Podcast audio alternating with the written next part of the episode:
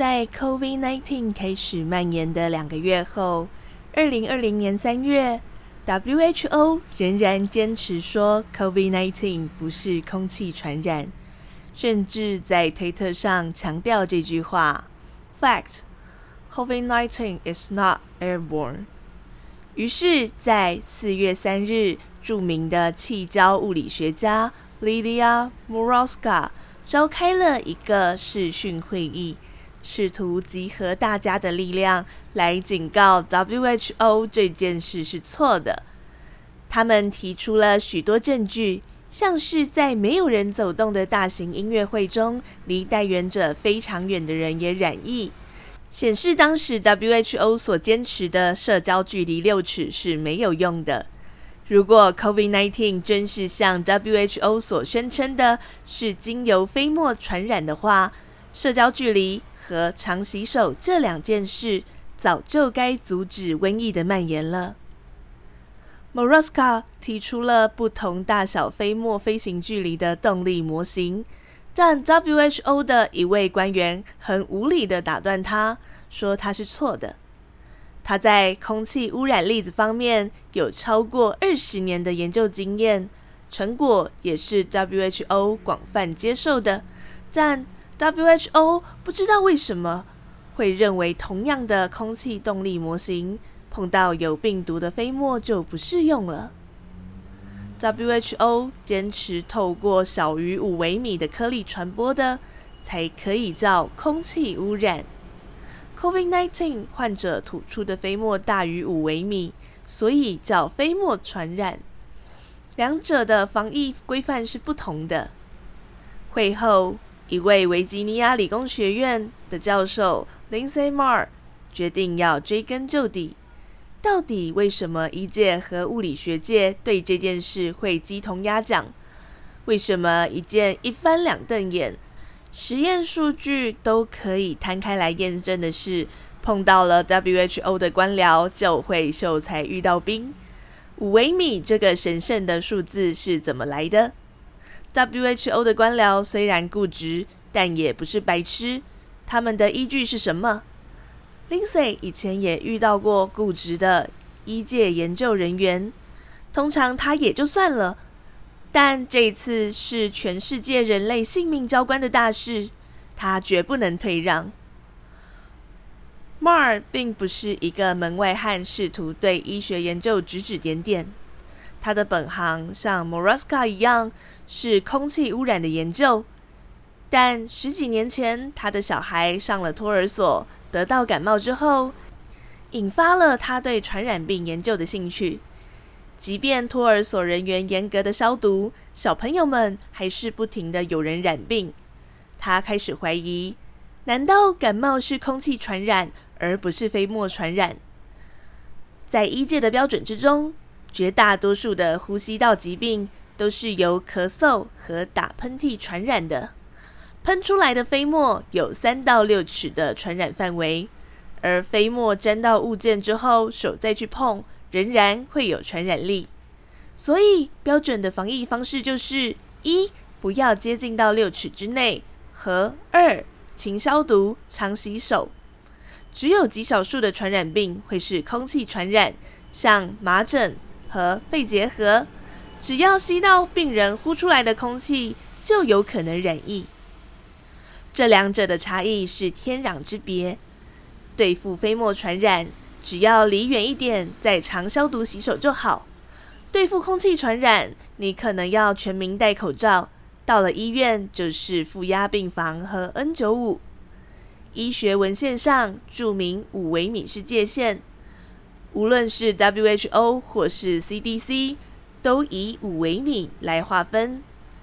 致病颗粒在五微米以上的叫飞沫传染，五微米以下叫空气传染。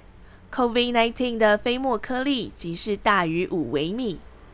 可是物理学界明明看到一大堆五微米以上的颗粒可以飞很远，不然你以为 PM 十这个空污指标是怎么来的？就是因为十微米的颗粒不会落地啊！他决定自己做实验，到处装空气取样器，结果在很多照理来说不该发现感冒病毒的地方找到了感冒病毒，除非感冒是空气传染，不然不会有这样的结果。在二零一一年，这应该是呼吸道疾病方面的大新闻，但医学期刊没有人要收他的论文，即使他再多的实验增加了铁证如山。也只有一个小期刊《The Journal of the Royal Society Interface》让他发表。在学界，气胶是物理和工程的领域，病原是医学的领域，两者井水不犯河水。Marr 偏偏就是极少数两者兼通的学者。他一直觉得五微米这个数字有问题，如果他能找出来源。并且证明这个来源有问题，那就能试着说服别人去改变。可是，所有的医学教科书都只列出这个数字，而没有像研究论文一样注明引用来源。也就是说，这件事年代太久，已不可考了。Marr 决定先放下这件事，专心其他的研究，直到二零一九年十二月。香港大学李玉国教授的一篇论文出现在他桌上。李玉国在二零零三年以研究 SARS 而出名。他当时在香港一栋公寓大楼的调查就显示了冠状病毒经由空气传染的证据，但他一样面对了要说服卫生官员的挑战。最后，他以漂亮的数学模型和电脑模拟。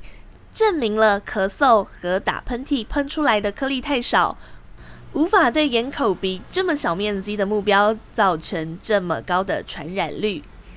期刊请 Mar 审这篇论文，他很小心的检查完之后，在二零二零年一月二十二日，他激动的写下：这篇论文极为重要。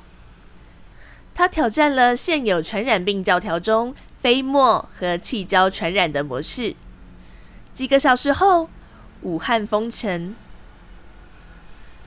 随着一个又一个的国家进行封城，WHO 和 CDC 仍然告诉大家洗手、消毒、保持社交距离，完全没有提到口罩，也没指出换气不良的室内环境可能带来的危险。四月三日那一场视讯会议后几天，Mar 收到了 Jose Luis Jimenez 寄来的 email。他是科罗拉多州立大学的化学教授，专研大气化学。他对六尺社交距离这件事特别感到困惑。就他所知，社交距离这个规范好像是来自一九三零四零年代的一些研究。但那时的论文作者好像也提到空气传染的可能性，似乎有点矛盾。Mark 告诉 Jimenez，他的问题是五微米这件事，六尺和五微米差了三十六万倍，但似乎是来自同一个错误。这个大魔王开始现形了，但是他是从哪里来的呢？这些科学家们现在束手无策，需要一个历史学家来帮忙。印第安纳琼斯在家吗摩尔有一位 Virginia Tech 的同事，Tom Ewing 专精于麻疹和肺结核的历史。Ewing 找了一个研究生，正好是做这种文献证据研究的。摩尔在四月十三给 Jimenez 的 email 中写道。我们会找到一座纸牌屋。这位研究生的名字是 Katie Randall，他的博士论文正受到 COVID-19 的严重打击，因为他需要做大量的面谈，而现在都不能做了。所以他和教授商量之后，决定整个学期就专心做整理的工作。现在 Ewing 的 email 来了，告诉他。Mar 碰到的问题和目前找到的资料，看起来就像一个考古场域，找到了一堆碎片，可能组得出一个茶壶。他接受了这个挑战。Randall 的专业领域叫做引用文献追踪，这就像《犯罪现场》这部戏一样，只不过线索不是血迹和毛发，而是古老的论文和报道。李玉国的论文中有找到几十年前 WHO 和 CDC 发布的防疫规范，其中就有五微米这件事。Randall 从这里继续追查下去，但找不到任何新的线索。他换了一个方向下手。大家都知道肺结核是空气传染的，所以他用肺结核和五微米这两个关键字下去 CDC 的文献库里面找。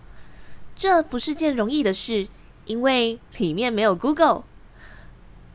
他找到的最早一篇关于肺结核防疫的文章，而又有提到颗粒大小的，里面引用了一本绝版书。空气传播和空气卫生易滴感染的生态学研究，是哈佛的一位工程师 William Firth Wells 在一九五五年写的。他本来可以从馆际合作去借这本书的，但在疫情笼罩之下，没有人在大学图书馆里上班，他只好自力救济，在网络上的一个书商那里找到了一本，要价五百美金。这对一个没有研究计划可以核销的研究生来说是蛮大的负担。幸好最后有人在密西根大学找到了数位化的电子档。在 Well 这本厚达四百二十三页的书中，Randall 看到了一位在学术生涯尽头一股脑要把毕生所学吐尽的老者。他开始往回找，包括 Himanas 提到的部分。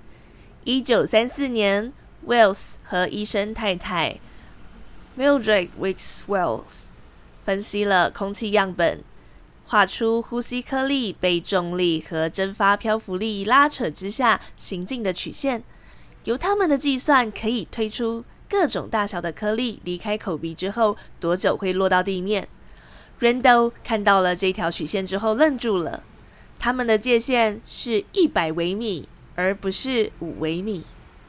Randall 努力的继续挖掘，这本书超长的，他还有论文要写，还要带着活泼的六岁女儿上幼儿园远程教学，所以常常都是在夜深人静、全家都上床了之后，他才能回来写下当天的研究进度。有天晚上，他读到了 Wells 在一九四零年代的实验，他在学校装了紫外线消毒灯之后。得麻疹的学生人数大为减少。他的结论是，麻疹病毒应该是空气传染的。可是 Randall 知道麻疹是在又过了差不多二十年后才被承认是空气传染的。怎么回事？这么重大、人命关天的事，为什么被延误了这么久？医界的氛围中，很重要一件事是了解为何有些话会被听进去，而其他的被忽视。持续进入夏天，Randall 开始调查当年 Wells 的同才是如何看待他的，有没有像柯文哲在台大的那种处境。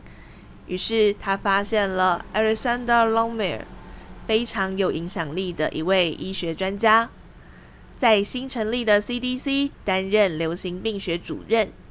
在那个年代，他们从小受的教育极度注重个人卫生。洗手就像呼吸一样的必要。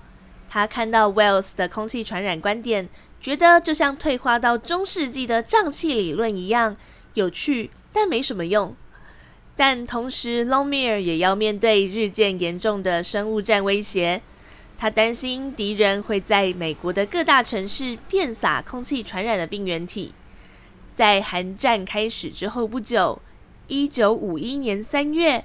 Longmire 发表了一篇报道，里头一方面贬低了 Wells 对空气传染的信念，但又赞扬 Wells 的研究为了解空气传染的机制奠定了基础。这下有趣了，人都想着继续看下去。这份报告里，Longmir 引用了一些1940年代对厂矿职业伤害的研究。显示鼻喉黏膜对五微米以上的粒子过滤能力非常好，但更小的粒子就会飘进去造成伤害。如果有人想要制造病原武器的话，就要制成可气胶化的液体，然后粒子直径要小于五微米。越来越有趣了。几天后，Randall 再回去读 Wells 的书，他发现他也注意到了同一批研究，而且决定做一些实验来调查粒子大小与自然界呼吸道疾病的关联。他用了肺结核菌，这种菌很强壮。而且可以做成气胶。当它进入肺部的时候，会形成一个病灶。他给两组兔子同样剂量的细菌，但一组是用小于五微米的气胶，另一组用大于五微米的。吸入细粒气胶的兔子生病了，而解剖结果也发现了结核病灶。但吸入粗粒气胶的兔子依然一尾活兔，健康的很。好一阵子，Randall 这样来来往往的在文件中穿梭于 Wells 和 Longmire 两个人的时代。当他看到 Longmire 晚期的研究，他发现他的语气改变了。他在一九八零年代晚期所写的文章中，承认他对空气传染的认知是错的。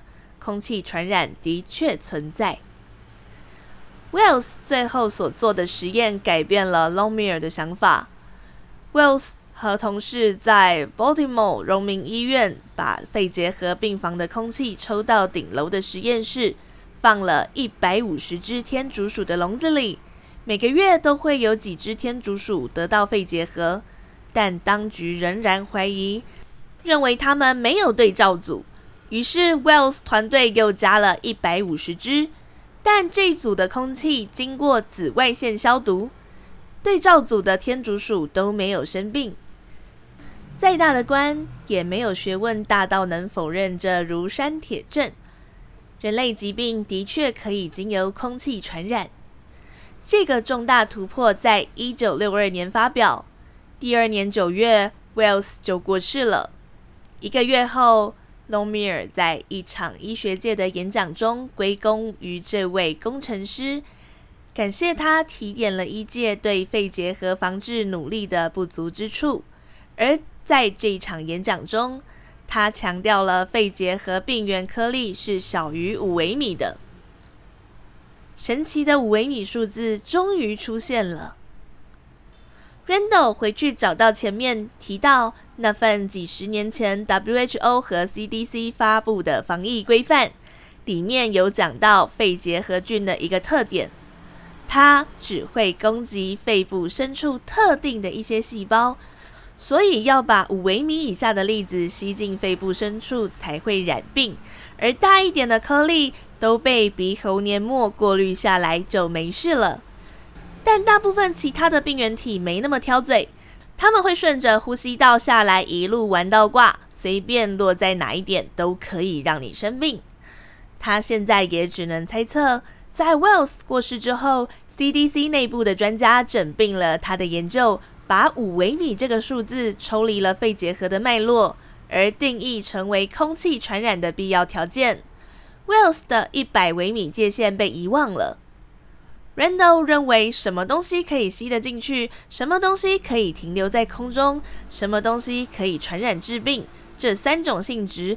被去脉络的合并到了小于五微米这个简单的是非题，经由师徒相传的背诵，变成了深植人心的医学教条。他试着向 CDC 查证，但都没有人回答他。在六月份的团队视讯会议里，Randall 提出了他的发现，Mar 简直不敢相信，就这样，五微米是这样来的。多年来的谜团终于解开，但找到问题关键是一回事，想要把这个错误从几十年来建立的公卫教条中更正过来，得去说服世界上权力最大的两个卫生组织，让他们知道他们不但错了，而且错误的后果非常急迫又严重。在 Randall 潜心研究的同时，团队其他的成员也没闲着，准备了一场公开的游说活动。Mar 和 Jimenez 在七月份发表了一封公开信给包括 WHO 在内的公卫当局。这封信除了他们之外，一共还有两百三十七位科学家和医师签署。他们提出警告：如果没有普遍要求戴口罩以及加强通风，那么光凭筛检、疫调和社交距离是挡不住 SARS-CoV-2 病毒的。这封信立刻上了头条，而且遇到了强烈的反击。公卫大师们纷纷跳出来护航 WHO，引起了推特大战。George Mason 大学的生物防护学教授 Saskia Popescu 也是有名的流行病学家，表示他愿意承认 COVID 是可以由吸入气胶而传染的。但只有在距离很近的时候，他坚持说，在公卫界，“空气传染”这个词不是可以随便用的，因为它会改变所有的处置方式。几天后，WHO 发布了更新的报告，不能排除气胶传染的可能性，尤其是在通风不良的场所。但还是坚持以三到六尺的社交距离为主要的防疫手段，只有在室内无法保持距离的时候，才需要戴口罩。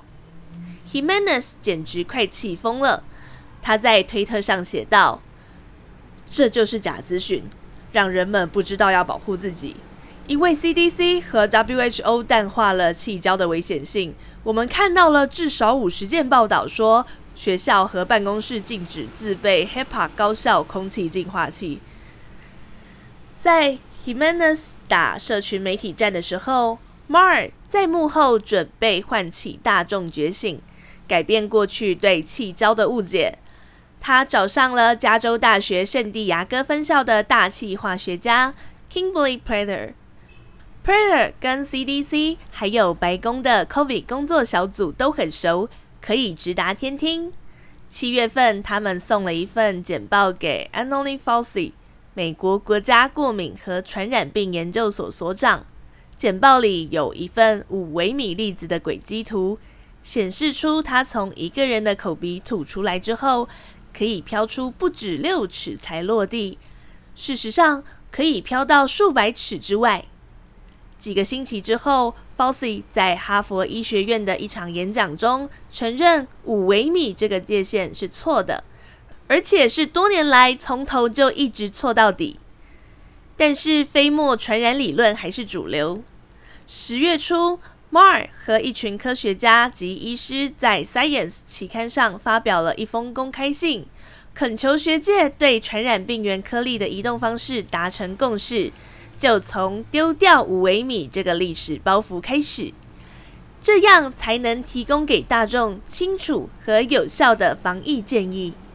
同一天，CDC 更新了防疫规范，承认 SARS-CoV-2 可以由长期漂浮的气胶传染，但 CDC 并没有加强宣传这一点。到了冬天，WHO 也开始谈气胶了。十二月一日，WHO 终于建议在疫区室内要戴口罩。在一场访谈之中，WHO 的 Maria Van Kerkhove 说：“这个改变表示了 WHO 只要看到科学证据，就会愿意调整他们的规范。而且 WHO 从一开始就有注意到空气传染，首先是在医院，然后在餐厅和酒吧等场所。”我们一直鼓励加强通风，就是因为这个病毒有可能是经由空气传染的。